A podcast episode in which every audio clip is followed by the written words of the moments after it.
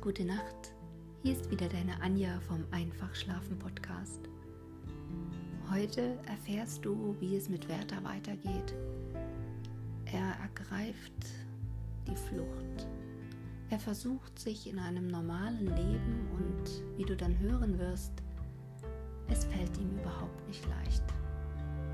Er ist zerrissen und wahrscheinlich teilt diese Zerrissenheit auch ein ganzer Teil der anderen jungen Leute, Frauen wie Männer gleichermaßen und so sind sie doch gefangen in ihren Rollen, in ihren Ständen. Aber hör doch selbst hinein. Mach es dir wieder richtig kuschelig. Zieh dir die Bettdecke bis über beide Ohren. Wenn du keine Folge mehr dann abonniere den Podcast. Und wenn du Nachrichten an mich hast, dann schreib einfach eine kleine E-Mail an einfachschlafen.gmx.de. Und für alle die, die auch über Amazon Music hören, dort findest du ab sofort auch den Podcast. Jetzt wünsche ich dir viel Spaß. Auf die Ohren und bis gleich. Deine Anja.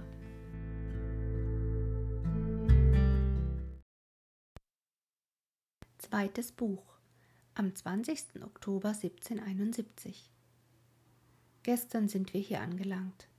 Der Gesandte ist Unpass und wird sich also einige Tage einhalten. Wenn er nur nicht so unhold wäre, wäre alles gut. Ich merke, ich merke, das Schicksal hat mir harte Prüfungen zugedacht. Doch gutes Muts. Ein leichter Sinn trägt alles. Ein leichter Sinn. Das macht mich zu lachen, wie das Wort in meine Feder kommt. Oh, ein bisschen leichteres Blut würde mich zum glücklichsten unter der Sonne machen. Was da, wo andere mit ihrem bisschen Kraft und Talent vor mir in behaglicher Selbstgefälligkeit herumschwadronieren, verzweifle ich an meiner Kraft, an meinen Gaben? Guter Gott, der du mir das alles schenktest, warum hieltest du nicht die Hälfte zurück und gabst mir Selbstvertrauen und Genügsamkeit? Geduld, Geduld, es wird besser werden, denn ich sage dir lieber, du hast recht.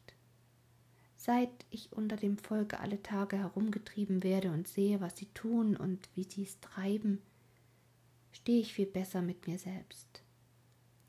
Gewiss, weil wir doch einmal so gemacht sind, dass wir alles mit uns und uns mit allem vergleichen.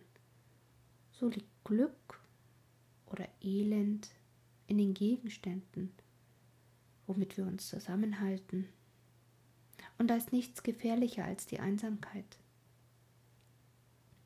unsere Einbildungskraft durch die Natur gedrungen, sich zu erleben.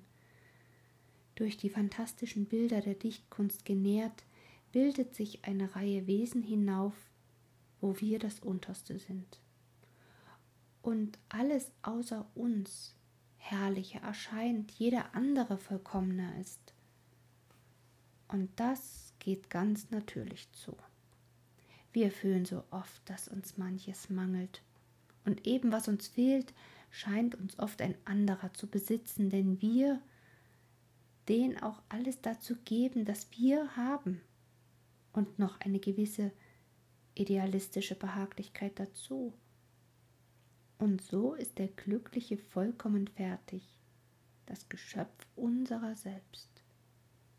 Dagegen, wenn wir mit all unserer Schwachheit und Mühseligkeit nur gerade fortarbeiten, so finden wir oft gar, dass wir mit unserem Schlendern und Lavieren es weiterbringen als andere mit ihren Segeln und Rudern.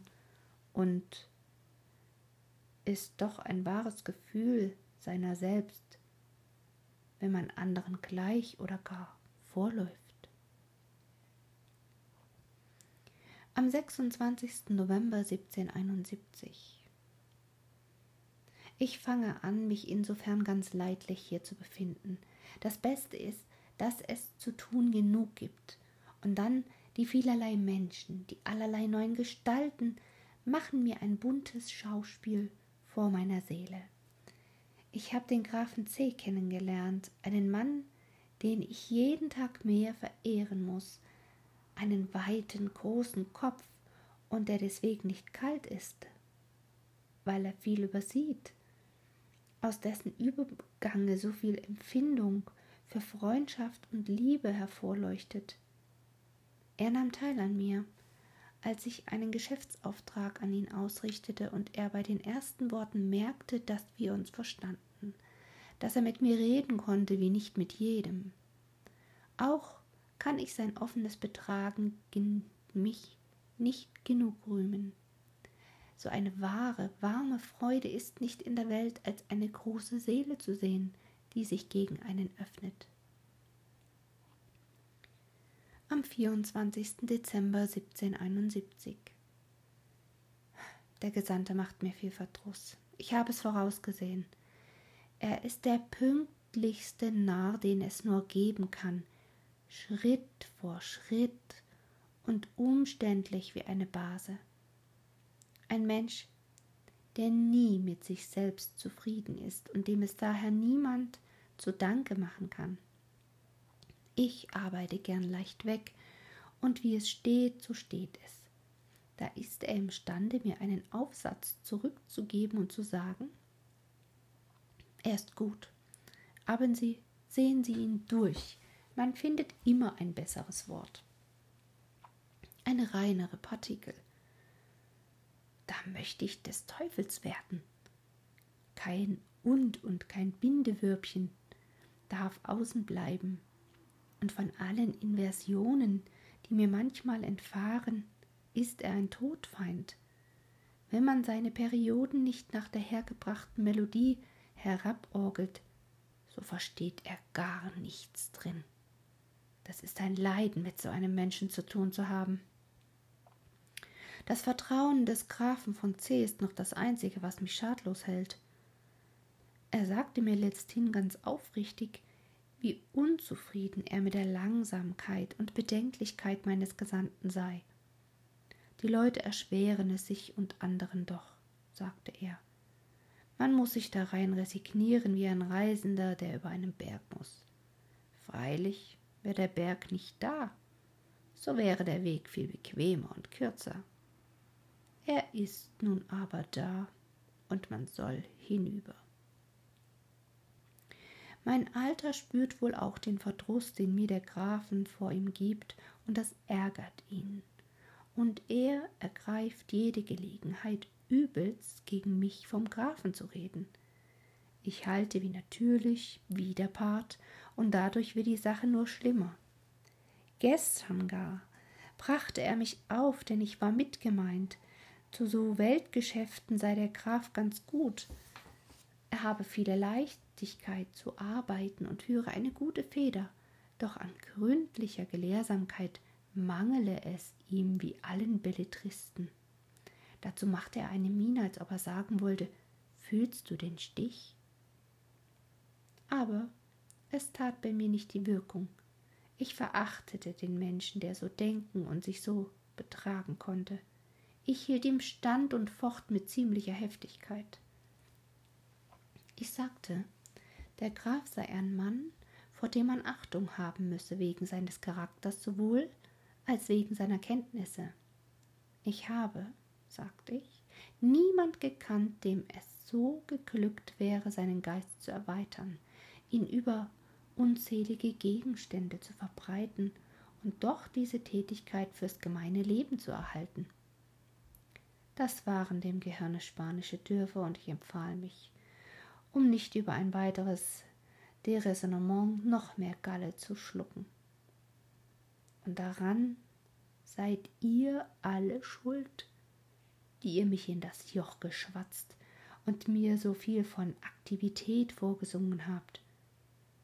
Aktivität. Wenn nicht der mehr tut, der Kartoffeln legt und in die Stadt reitet, sein Korn zu verkaufen als ich, so will ich zehn Jahre noch mich auf der Galeere abarbeiten, auf der ich nun angeschmiedet bin. Und das glänzende Elend, die Langeweile unter dem garstigen Volke, das sich hier nebeneinander sieht, die Rangsucht unter ihnen, wie sie nur wachen und aufpassen, einander ein Schrittchen abzugewinnen. Die elendsten, erbärmlichsten Leidenschaften, ganz ohne Röckchen.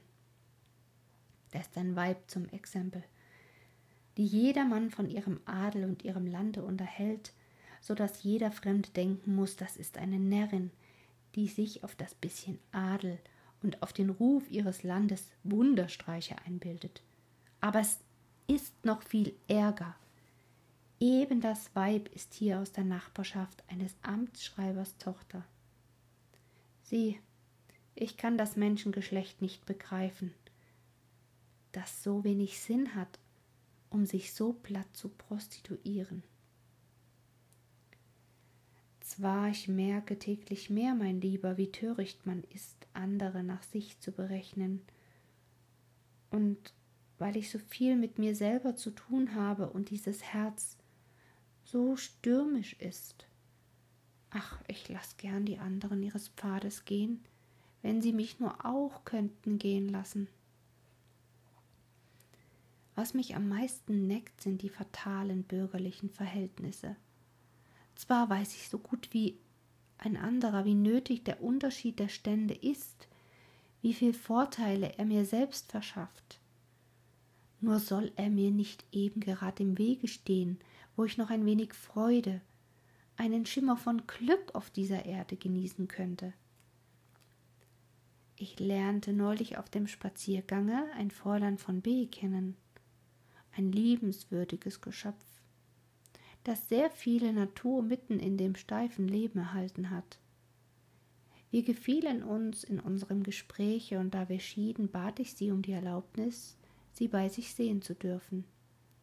Sie gestattete mir das mit so vieler Freimütigkeit, dass ich den schicklichen Augenblick kaum erwarten konnte, zu ihr zu gehen. Sie ist nicht von hier und wohnt bei einer Tante im Hause. Die Physiognomie der Alten gefiel mir nicht.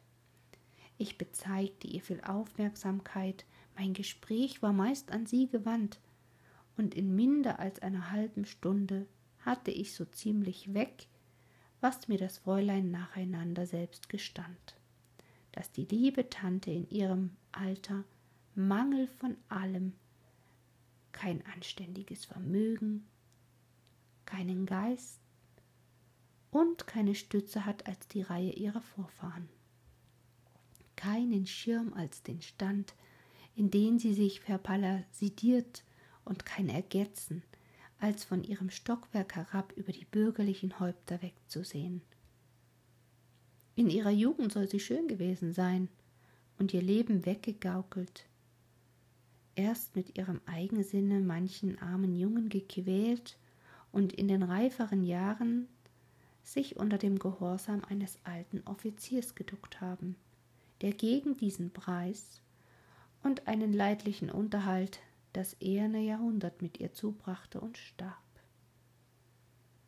Nun sieht sie sich im Eisernen mit sich allein und würde nicht angesehen, wäre ihre Nichte nicht so liebenswürdig. Den 8. Januar 1772. Was das für Menschen sind, deren ganze Seele auf dem Zeremoniell ruht, deren Dichten und Trachten jahrelang dahingeht, wie sie um einen Stuhl weiter hinauf bei Tische sich einschieben selber wollen. Und nicht, da sie sonst keine Angelegenheit hätten, nein, vielmehr häufen sich die Arbeiten, weil man eben über den kleinen Verdrießlichkeiten von Beförderung der wichtigen Sachen abgehalten wird. Vorige Woche gab es bei der Schlittenfahrt Händel und der ganze Spaß wurde verdorben.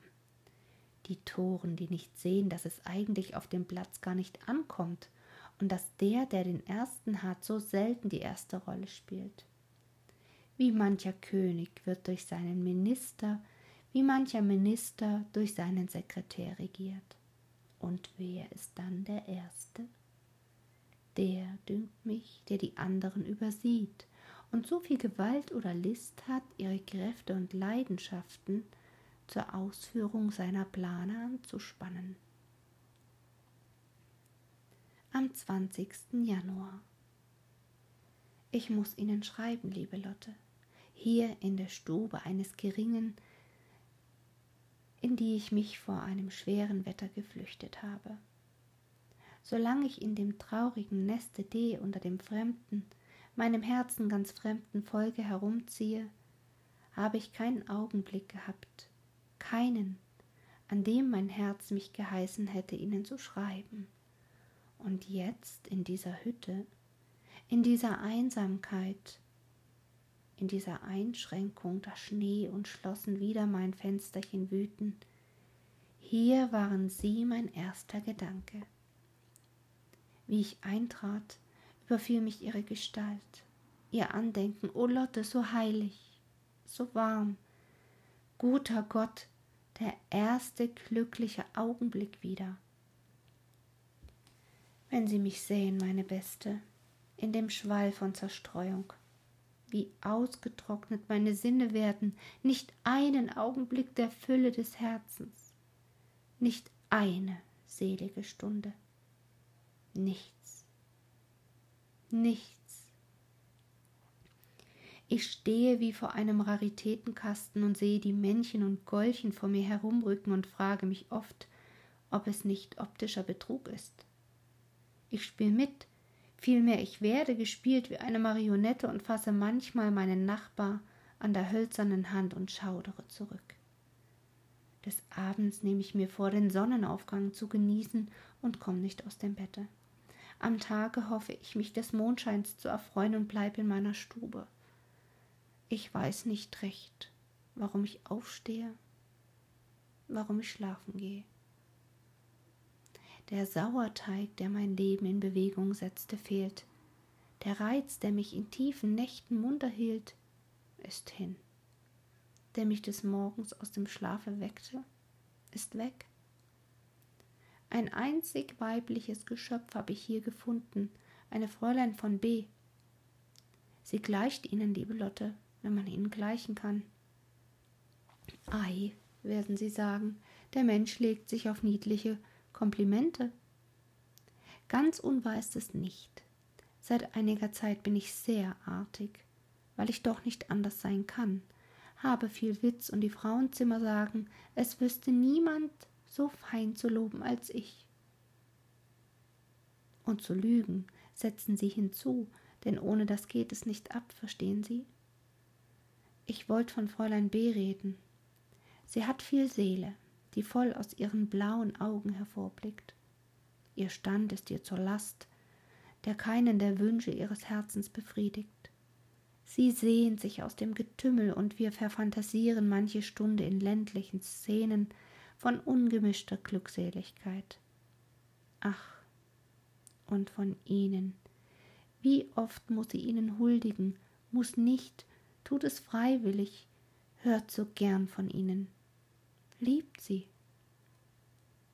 O säß ich doch zu ihren Füßen, in dem lieben, vertraulichen Zimmerchen, und unsere kleinen Lieben wälzten sich miteinander um mich herum, und wenn sie ihnen so laut würden, wollte ich sie mit einem schauerlichen Märchen um mich zur Ruhe versammeln. Die Ruhe, die Sonne geht herrlich unter über dem schneeglänzenden der Sturm ist hinübergezogen und ich muss mich wieder in meinen Käfig sperren. Adieu. Ist Albert bei Ihnen? Und wie? Gott verzeih mir diese Frage. Den 8. Februar. Wir haben seit acht Tagen das abscheulichste Wetter und mir ist es wohltätig. Denn solange ich hier bin, ist mir noch kein schöner Tag am Himmel erschienen, den mir nicht jemand verdorben oder verleidet hätte. Wenn's nun recht regnet und stöbert und fröstelt und taut, ha, denk ich, kann's doch zu Haus nicht schlimmer werden, als es draußen ist. Oder umgekehrt. Und so ist's gut. Geht die Sonne des Morgens auf und verspricht einen feinen Tag, erwehr ich mich niemals auszurufen. Da haben sie doch wieder ein himmlisches Gut, worum sie einander bringen können. Es ist nichts, worum sie einander nicht bringen. Gesundheit, guter Name, Freudigkeit, Erholung. Und meist aus Albernheit, Unbegriff und Enge und wenn man sie anhört, mit der besten Meinung. Manchmal möchte ich sie auf den Knien bitten, nicht so rasend in ihre eigenen Eingeweide zu wüten. Am 17. Februar. Ich fürchte, mein Gesandter und ich halten es zusammen nicht mehr lange aus. Der Mann ist ganz und gar unerträglich. Seine Art zu arbeiten und Geschäfte zu treiben ist so lächerlich, dass ich mich nicht enthalten kann, ihm zu widersprechen und oft eine Sache nach meinem Kopf und meiner Art zu machen.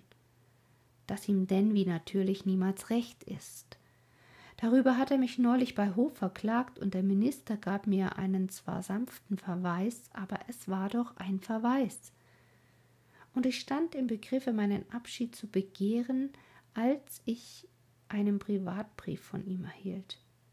Einen Brief, vor dem ich niedergekniet und in hohen edlen Weisensinn angebetet habe, wie er meine allzu große Empfindlichkeit zurechtweiset, wie er meine überspannten Ideen von Wirksamkeit, von Einfluss auf andere, von durchdringenden Geschäften als Jugendlichen guten Mut zwar ehrt, sie nicht auszurotten, nur zu mildern und dahin zu leiten sucht, wo sie ihr wahres Spiel haben, ihre kräftige Wirkung tun können.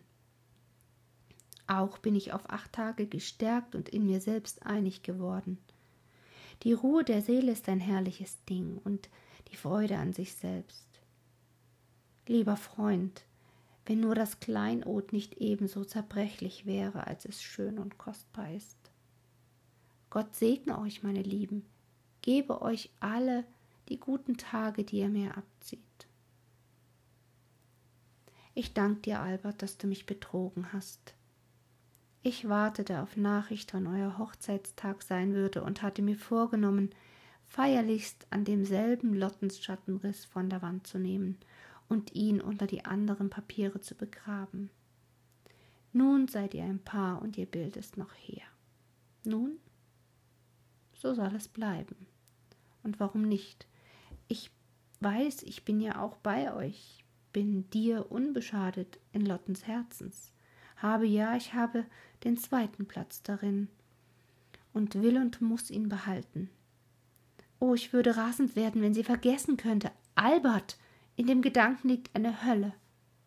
Albert, leb wohl. Leb wohl. Engel des Himmels.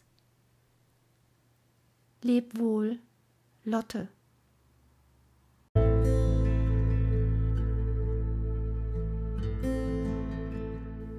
Herrje, unser Wärter. Jetzt schafft er es auch noch, seine Anstellung aufs Spiel zu setzen, weil er sich nicht anpassen kann oder mag und auch dieser Gesandte, der ihm da übergeordnet ist, ist wahrscheinlich wirklich nicht leicht. Er ist ein pedantischer, vielleicht sogar alter Kriegskram. Aber er ist der Chef und wir alle kennen das auch. Wir müssen uns anpassen, unterordnen in so mancher Position unseres Lebens. In diesem Sinne grüble doch noch ein bisschen oder denke noch ein bisschen darüber nach. Wann bist du ein Stück weit wie der junge Wärter? Wann hast du gekämpft wie er für seine Ziele, seine Träume? Wie oft waren wir selber vielleicht ebenso verrannt in der Liebe oder in anderen Projekten? Wer weiß. Nicht auf jede Frage gibt es eine Antwort. Aber eins ist sicher, schlaf jetzt. Ciao.